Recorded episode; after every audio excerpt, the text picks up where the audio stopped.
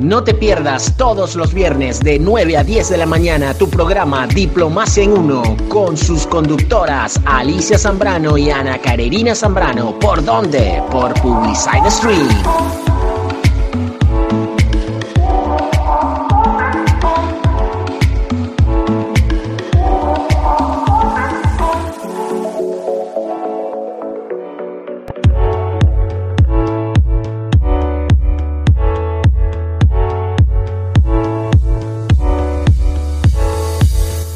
Estás por escuchar tu programa Diplomacia en Uno. ¿Por dónde? Por Publicide Stream.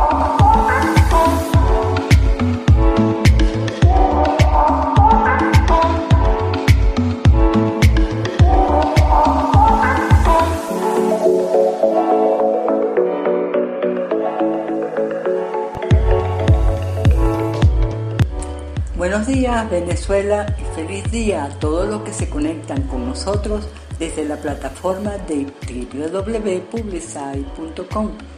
Diplomacia en uno, al aire con ustedes, gracias al espléndido equipo de Publicide, quienes a través de su radio vía streaming nos invitan a formar parte de su familia.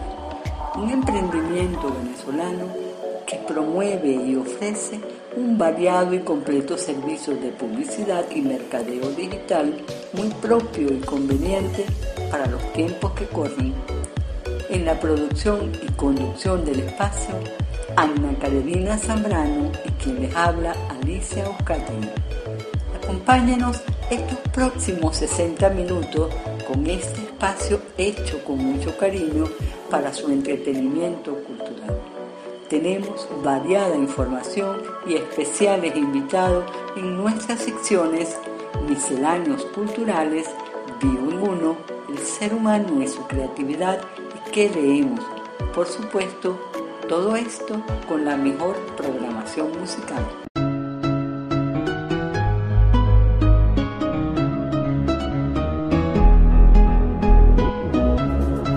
Abre la mente al pensamiento positivo y sigue la magia de la mejor música con Publicide Stream.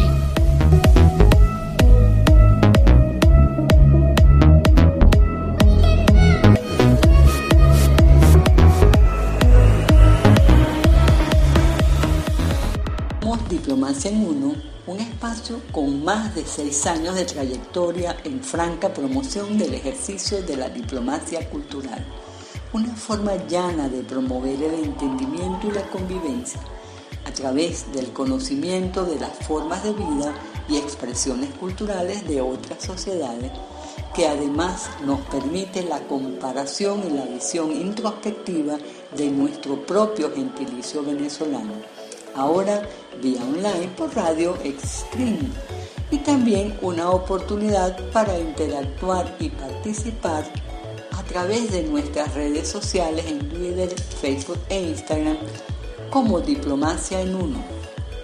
Como nos anuncia el tema musical que estábamos oyendo, vamos a adentrarnos un poco en la vida y obra de un genio venezolano, en la sección El ser humano y su creatividad. Estamos hablando de Armando Julio Reverón Travieso, un artista venezolano precursor del arte povera y considerado uno de los más importantes del siglo XX en América Latina.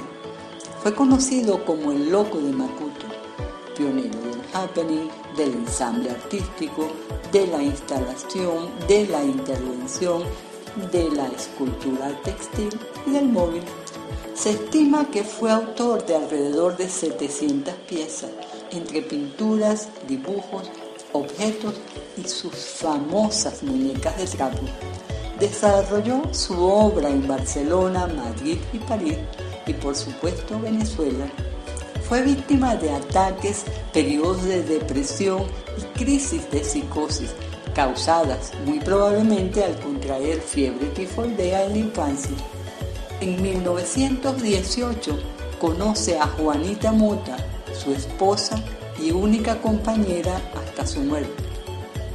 Luego de mucho recorrer, se estableció en La Guaira, donde construye el Castillete, su taller y morada. Fue admirado por artistas e intelectuales venezolanos y extranjeros, tales como Pablo Picasso, Ali I, Carlos Cruz Diez, Fernando Botero, Antonio Saura o Sofía Inver. Su obra solo alcanzó reconocimiento poco antes de morir y en el 2007 el MoMA, reconocido museo de arte ubicado en la cosmopolita ciudad de New York en Estados Unidos, le dedica una retrospectiva, siendo la primera dedicada a un venezolano en la historia de dicho museo. Falleció inesperadamente en el lugar donde permanecía recluido, en el Sanatorio San Jorge de Catia, a los 65 años, luego de ser diagnosticado de esquizofrenia un 18 de septiembre de 1954. Sus restos mortales reposan en el Panteón Nacional de Venezuela. Un genio de la expresión artística venezolana, quien tuvo una vida marcada por la fortuna, tal vez. Alguna vez declaró para la prensa nacional, la gente dice que la fiebre tizoidea afectó mi carácter, yo no sé, pero desde entonces me ha gustado el mundo de lo fantástico. Sobre su lugar de morada, conocida como el Castillete, se reseñó en una oportunidad en la reconocida revista Élite, por allá en 1932, los pilares son tallos de palmeras atornillados sobre durmientes de madera. El techo es de palma y el piso es de tierra amarilla color de onoto. El aire transita por dos chinchorres de moriche y un trapecio. En un extremo, un escaparato de cajones para guardar los cuadros grandes. Al frente, dos caballetes, uno grande y otro más pequeño, hechos por el mismo. Detalles de coco, encima una sombrilla gradúa la luz y las paredes del rancho son grandes cortinas de cañamazo corridas sobre mecate que le traen los barcos anclados en el puerto. Hasta el momento de su muerte, gozó de pleno dominio de sus facultades artísticas. Doce fueron los cuadros que realizó en el sanatorio. Sus modelos eran los propios enfermos, las enfermeras, los jardines del hospital. Uno de sus últimos cuadros que pertenece, que pertenece al Museo de Bellas Artes se llamó Paisaje. Sus obras son conocidas por estar plagadas de imágenes oníricas y desdibujadas. Se le considera un maestro de la luz tropical que innovó en distintas superficies y con todo tipo de materiales. La obra de Reverón se cotiza en el mercado mundial del arte a partir de los 250 mil dólares en los próximos años se tiene previsto que las obras se lleguen a cotizar por encima del millón de dólares. Finalmente, para cerrar este recorrido por la vida de nuestro querido Reverón, compartimos una cita de su propia autoría. Me vine a Macuto para saber menos de nada y que me dejen tranquilo esa es la razón por la cual los muros del rancho los he ido subiendo poco a poco. No quiero que me llamen más el loco de Macuto, que se vayan a la porra.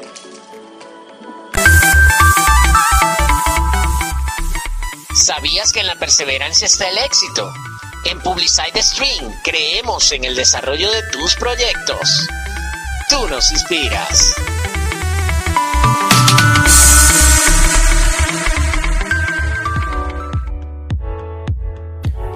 Hoy en Misceláneos Culturales vamos a hablar un poco sobre el lenguaje, el lenguaje asertivo según la programación neurolingüística.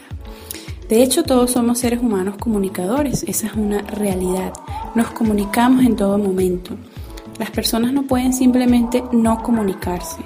Incluso cuando no se dice nada, ni verbalmente, ni con gestos, movimientos o señales, esa persona está comunicando que no quiere comunicación alguna. Ahora, nos hemos preguntado qué clase de mensajeros somos. ¿Transmitimos mensajes alentadores, positivos, de calidad? ¿O son nuestros mensajes derrotistas, negativos y deprimentes? Cada uno elige inconscientemente qué tipo de comunicación o lenguaje transmite. Y al pasar del tiempo lo convertimos en hábito y luego llega a ser una programación. Cuando se convierte en programación es automático, ya se da la comunicación según nuestra forma de ser. Por eso la importancia de lo que estamos nosotros conversando hoy y ese punto de la programación neurolingüística, si somos si transmitimos mensajes positivos o por el contrario, somos derrotistas y deprimentes. En la antigua Persia, y esto no es, mm, digamos, un pensamiento nuevo, fíjate que estamos hablando de la antigua Persia, el mensajero que traía buenas noticias, al mensajero que se le traía buenas noticias, se le ofrecía la mejor comida, bebida y mujeres. En cambio, si traía malas noticias, simple y llanamente se le sacrificaba. Las personas asocian con el transmisor la calidad del mensaje que transmite si una persona constantemente da malas noticias, usa además un lenguaje negativo, la gente va a empezar a asociar su rostro, sus gestos y su lenguaje corporal, incluso su manera de caminar y su olor, con la negatividad y es posible que lo marginen. Debemos tener en cuenta que el lenguaje es muy poderoso porque afecta directamente nuestros pensamientos que están ligados con nuestras emociones y por ende con nuestras acciones.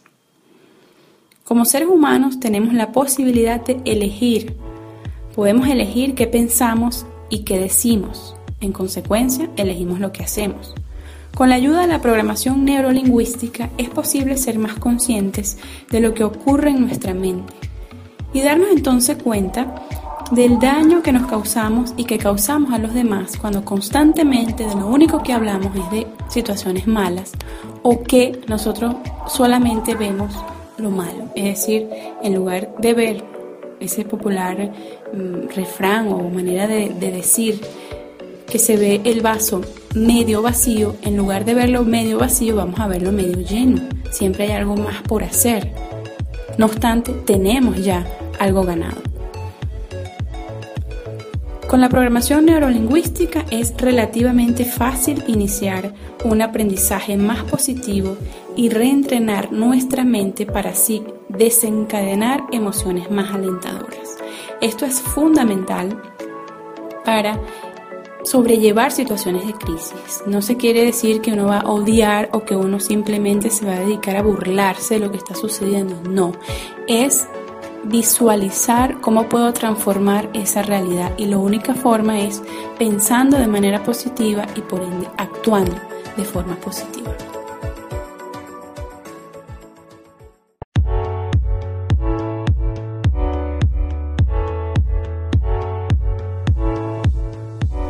Llegó la hora de la publicidad.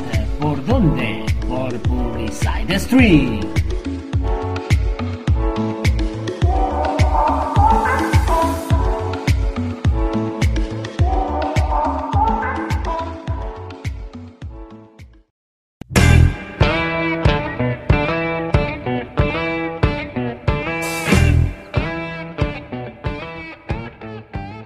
Este espacio es patrocinado por El Rinconcito de Mariela, tu revista matutina con los tips de buena vibra de siempre. Ahora en modo podcast. Contáctala por arroba El Rinconcito de Mariela.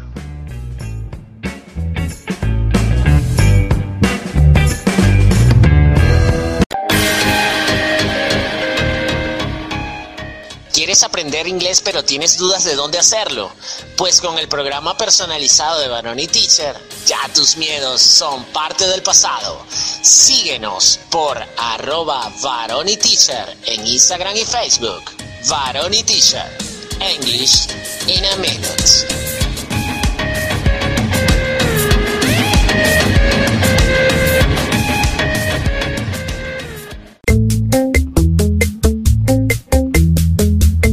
Espacio es patrocinado por Consultorio Odontológico Valentina Martínez, donde tu sonrisa es nuestra mayor satisfacción.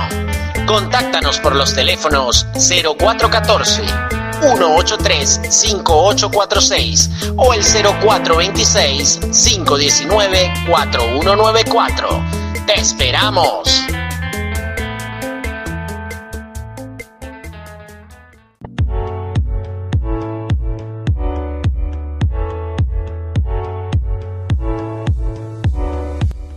Diplomacia en Uno por esta vía y por las redes sociales Twitter, Facebook e Instagram como Diplomacia en Uno. También por el correo electrónico diplomaciaenuno.gmail.com. Regresamos luego de esta breve pausa gracias a www.publicitek.com y nos escuchamos por Radio Extreme. La creatividad está asociada a las capacidades naturales del ser humano, pero también a la disciplina y el método que desde las academias se promueven y forjan, con el empeño y desarrollo de la libre personalidad y nuestra curiosidad infinita.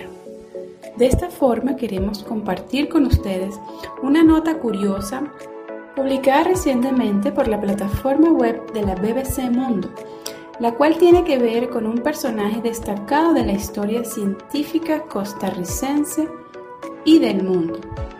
¿Quién fue Clodomiro Picado y por qué algunos lo consideran el verdadero descubridor de la penicilina? Alexander Fleming se hizo mundialmente conocido por ser quien descubrió la penicilina, pero algunos sostienen que el médico costarricense Clorito Picado lo descubrió primero. Cuenta la historia que el médico británico Alexander Fleming descubrió la penicilina por casualidad en 1928, es decir, casi 100 años antes al tiempo que corre ahorita. Esto cuando él trabajaba con cultivos de bacteria y al irse de vacaciones, sus muestras se cubrieron de un hongo de la cepa Penicillinum notatum que destruyeron las bacterias. Así de esta forma, por casualidad, yo diría que entre comillas, porque para poder notar esa casualidad hay que tener un conocimiento, es que se descubre esta importante sustancia que ha permitido prolongar la vida y matar diversas enfermedades.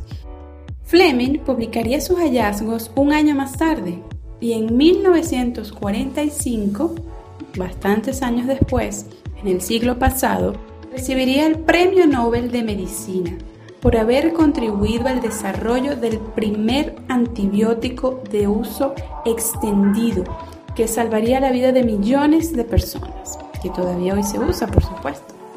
Sin embargo, en América Central existe otra historia sobre los orígenes de la penicilina.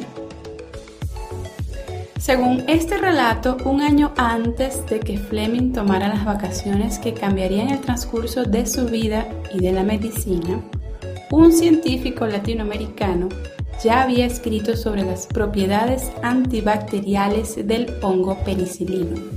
Además, su hallazgo no había sido fortuito, sino el resultado de más de una década de investigaciones. Ese hombre se llama Clodomiro Picado y fue uno de los científicos más prestigiosos de Costa Rica. Clorito Picado, como lo conocen los costarricenses, desde joven empezó a hacer aportes científicos. Apenas graduado del secundario, empezó a enseñar ciencias naturales en un colegio y se cree que fue con este fin escribió sus primeros artículos describiendo las características de la fauna costarricense. Por sus altas calificaciones, el Congreso de Costa Rica le otorgó una beca para que continuara sus estudios superiores en Francia. De hecho, se graduó como zoólogo y botánico en la prestigiosa Universidad de la Sorbona, donde también obtuvo un doctorado en ciencias naturales. Luego se capacitó nada más y nada menos que en el Instituto Pasteur de París, y en el Instituto de Medicina Colonial. En ambas instituciones se formó en microbiología, inmunología y química clínica, por lo que se hizo experto en un amplio espectro de disciplinas científicas. A su regreso a su natal Costa Rica, en los albores del siglo pasado en 1914, asumió la dirección del Laboratorio de Análisis Clínicos del Hospital San Juan de Dios, es un hospital que se encuentra en el centro de la capital costarricense, en San José, lugar donde este prestigioso científico desarrolló su extensa y prolífica carrera. Su variado trabajo experimental le permitió publicar más de 100 investigaciones y libros, tanto en su país de origen como en Francia, sobre diversos aspectos de las ciencias, uno de los mayores legados científicos en América Latina. Sus eclécticos trabajos incluyen análisis de enfermedades infecciosas, la calidad del agua potable y la fisiopatología de la tiroides y el envejecimiento. Sin embargo, uno de sus mayores aportes fue en el área del ofidismo. Esta es el área que se dedica a estudiar el envenenamiento causado por las mordeduras de serpiente. Un área que además le llamó poderosamente la atención porque de hecho en Costa Rica hay variedad de serpientes, muchas altamente venenosas. En esta época estamos hablando del siglo pasado, los inicios del siglo pasado aproximadamente hace 100 años, era común que los dueños de las haciendas echaran a los trabajadores que sufrían este tipo de envenenamiento, que además era común que fuesen picados por serpientes. Y no existía cura en Costa Rica. Ahora, ¿qué tiene todo esto que ver con la penicilina? Pues ya a finales del siglo pasado, en 1999, dos médicos del Hospital San Juan de Dios se dedicaron a investigar los muchos manuscritos que dejó picado. Ahí vemos el, importante aporte de escribir, de la escritura. Estos manuscritos fueron guardados en los archivos del hospital desde su muerte. En estos manuscritos, los dos médicos que los analizaron hallaron evidencias de que Clorito había descubierto las propiedades de la penicilina años antes que Fleming. No solo eso, afirmaron que a diferencia del prestigioso médico británico, quien apenas hizo mención al potencial terapéutico de su hallazgo cuando lo publicó en 1929, Picado usó levaduras de hongos para tratar a pacientes con enfermedades infecciosas logrando curarlo. Es decir, ya lo había puesto en práctica. Incluso señalaron que los resultados de su exitosa terapia fueron publicados por la prestigiosa Sociedad de Biología de París en 1927, es decir, dos años antes de que Fleming diera a conocer los efectos antibióticos de la penicilina. Entonces, esto ha hecho que muchos costarricenses mantengan que y sostengan que el verdadero descubridor de la penicilina fue Clorito Picado. Ahora, nos preguntamos, y se pregunta la periodista que escribe este artículo, ¿Fleming o Picado? Para desentrañar esta incógnita histórica, BBC Mundo consultó a una de las personas que más estudió el trabajo de Picado. Estamos hablando del doctor José María Gutiérrez, quien es profesor emérito del Instituto Cloromido Picado, creado por la Facultad de Microbiología de la Universidad de Costa Rica, para investigar las serpientes y sus venenos. Gutiérrez, el año pasado, incluyó un ensayo sobre picado en su libro Reflexiones desde la Academia y le explicó a la BBC Mundo que el tema del descubrimiento de la penicilina es un tanto delicado y que requiere una explicación detallada. Si bien es cierto que el famoso médico costarricense utilizó hongos para tratar enfermedades infecciosas, logrando curar a pacientes con diversas infecciones como fiebres tifoideas, paratifoideas y neumonías, no es correcto afirmar que descubrió la penicilina, dice Gutiérrez.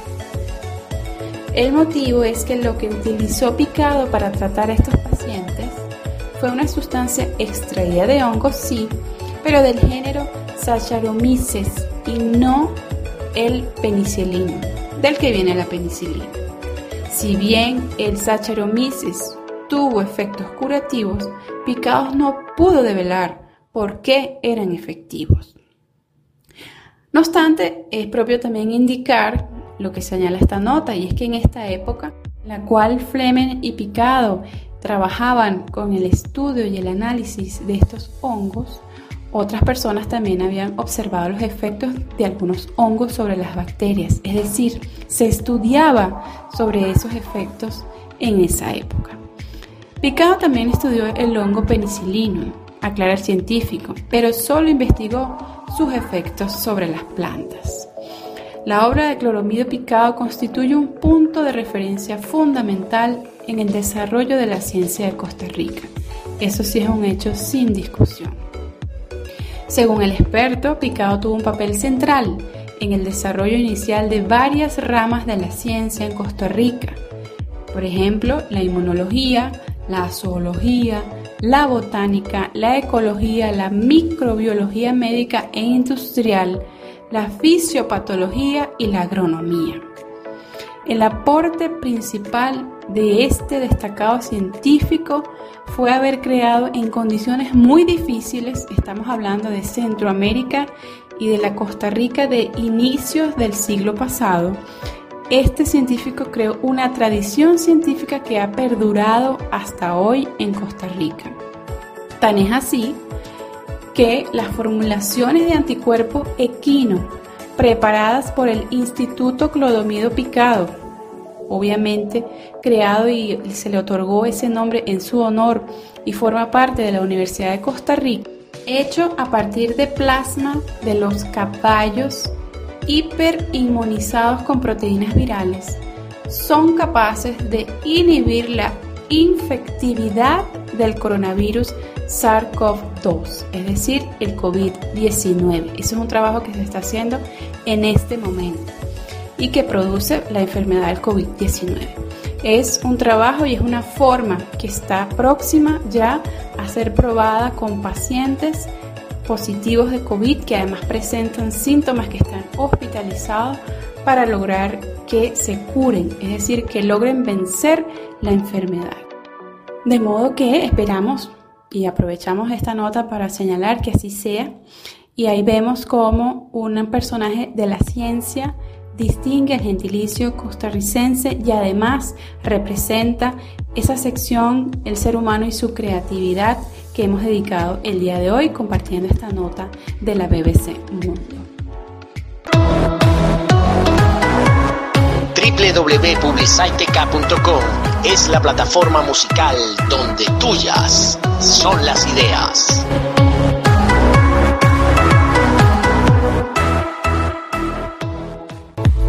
Ya estamos por concluir nuestra transmisión el día de hoy. Queremos compartir una nueva pauta de nuestra sección que leemos. Hemos incluido siempre materia de estudio en el área de la filosofía y este libro nos ha acompañado en la mayoría de las emisiones, 50 clásicos de la filosofía. Pensar, ser, hacer, ver.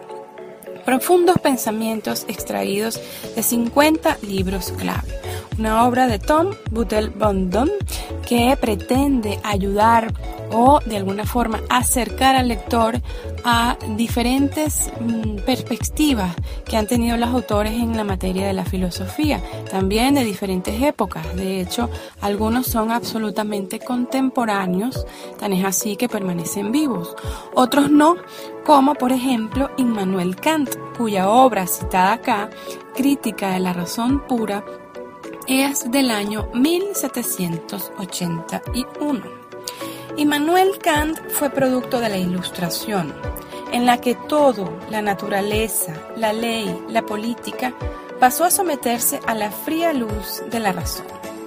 La obra de Newton, Hume, Rousseau, Leibniz y Spinoza había señalado el fin de la furibunda superstición y la irracionalidad de la Edad Media.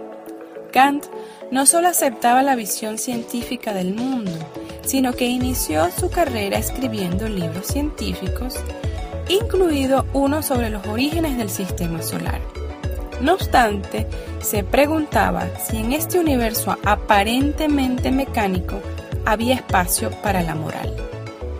El intento de conciliar lo físico y lo metafísico pudiera haber parecido un trabajo imposible, pero este era el osado objetivo de la crítica de la razón pura de Immanuel Kant.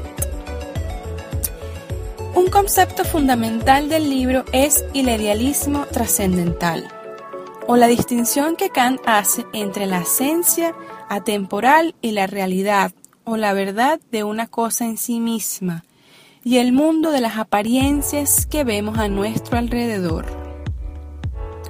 Como humanos nos consideramos observadores de un mundo real de cosas, planetas, muebles, sillas, y pensamos que el tiempo es algo objetivo y eterno para nosotros.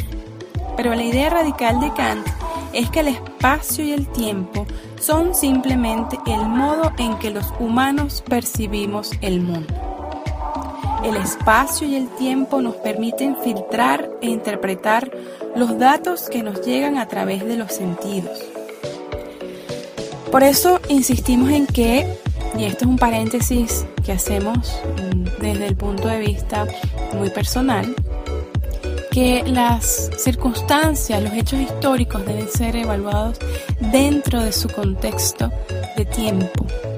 Muy difícil e incluso erróneo resulta extraer valores o hacer juicios de valor sobre situaciones, sobre decisiones, sobre leyes, incluso sobre ideas políticas que surgieron hace 200, 300, 400 años atrás.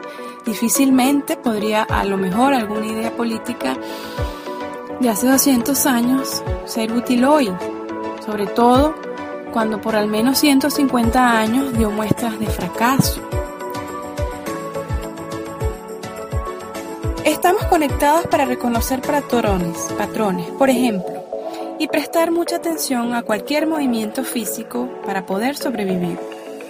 No estamos construidos para ver las cosas tal como son, es decir, su realidad permanente y metafísica, sino lo que pueden significar para nosotros. Nuestro conocimiento del mundo no concuerda con cómo es realmente, al contrario, el mundo tal como lo percibimos concuerda con el conocimiento que tenemos de él. Estas son ideas filosóficas de Immanuel Kant. En relación a la moral, el mejor uso de la razón, piensa Kant, es el de llevarnos a una moral más objetiva, si no se puede demostrar de forma racional que algo es bueno, es decir, si concretamente, por ejemplo, una idea política no se puede demostrar que es buena, por ejemplo, la idea política del sistema comunista concretamente no se puede demostrar que es buena, y no se puede, en consecuencia, aplicar universalmente, eso significa que muy probablemente no es buena esa idea. Este es su famoso imperativo categórico. Actúa solo según aquella máxima de que o de la que al mismo tiempo puedas desear que se convierta en ley universal. Es decir, tus acciones se deben juzgar considerando si sería beneficioso que todo el mundo hiciera lo mismo. Nunca hay que entender a las personas como medios para alcanzar un fin. Las personas son un fin en sí mismo. La propia esencia del ser humano es la libertad. Somos libres para entender y organizar el mundo como creamos que corresponde, basándonos en la razón y la experiencia. Ningún otro animal puede hacer ni remotamente lo mismo. Y sin duda nuestro mayor logro es habernos percatado de que existe una ley moral universal que por su naturaleza ajena al tiempo y el espacio nos parece que surge de algún otro lugar. Y a esto nos complace representarlo como Dios. Nunca sabremos si Dios es una realidad objetiva o no, pero esta no es la cuestión, dice Immanuel Kant en su obra Crítica a la Razón Pura. La cuestión es la poderosa libertad que tenemos para reconocer nuestro universo de forma significativa, lo que incluye el desarrollo de una ética basada en la ley moral universal. Este es el destino de la humanidad y el mensaje fundamental de Kant. Llegamos ya al final de nuestra programación el día de hoy. Nos despedimos no sin antes agradecerles la oportunidad de compartir nuevamente con ustedes ahora desde la plataforma digital Radio Extreme con el equipo de publicitek.com. Será hasta el próximo viernes donde compartiremos nuevamente con ustedes variada información en nuestras diferentes secciones. Seguimos en contacto por las redes sociales, en Twitter, Facebook e Instagram como Diplomacia en Uno.